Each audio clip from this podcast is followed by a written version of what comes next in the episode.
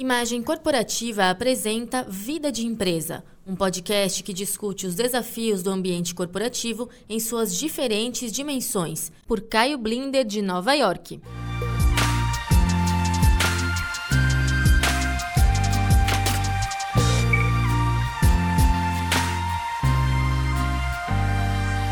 Olá!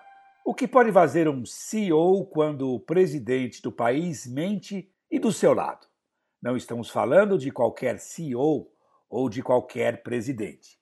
O CEO é Tim Cook, da Apple, e o presidente é ele, a pessoa mais poderosa do mundo, Donald Trump.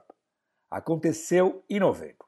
Trump fez o tour de uma fábrica de computadores da Apple no Texas, ao lado de Cook, e orgulhosamente aceitou a placa com as palavras: montado nos Estados Unidos. Trata-se do Mac Pro e, como se sabe, Trump, um campeão do nacionalismo econômico e do protecionismo comercial, quer que a produção de multinacionais americanas seja made in the USA.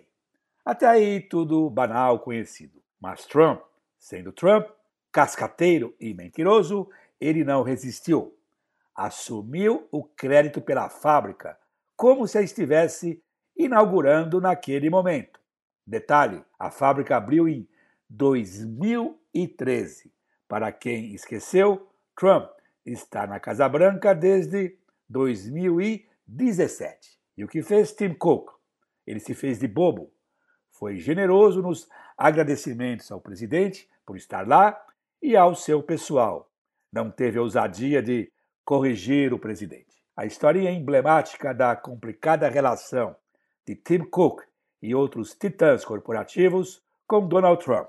Eles calculam que o silêncio e a cumplicidade valem ouro, ou melhor dizendo, não querem receber tweets insultuosos do presidente, uma das suas marcas registradas.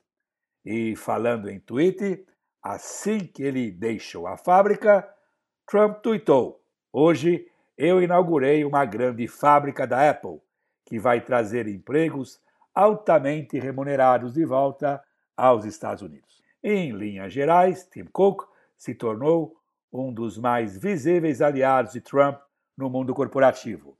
É verdade que, em certas situações, ele critica o presidente abertamente. Exemplos são meio ambiente e imigração. Mas estas críticas são secundárias diante das prioridades da Apple, como a política de corte de impostos corporativos, peça essencial da agenda econômica deste governo americano. Tim Cook também atua intensamente para descolar waivers do governo Trump na sua guerra tarifária com a China.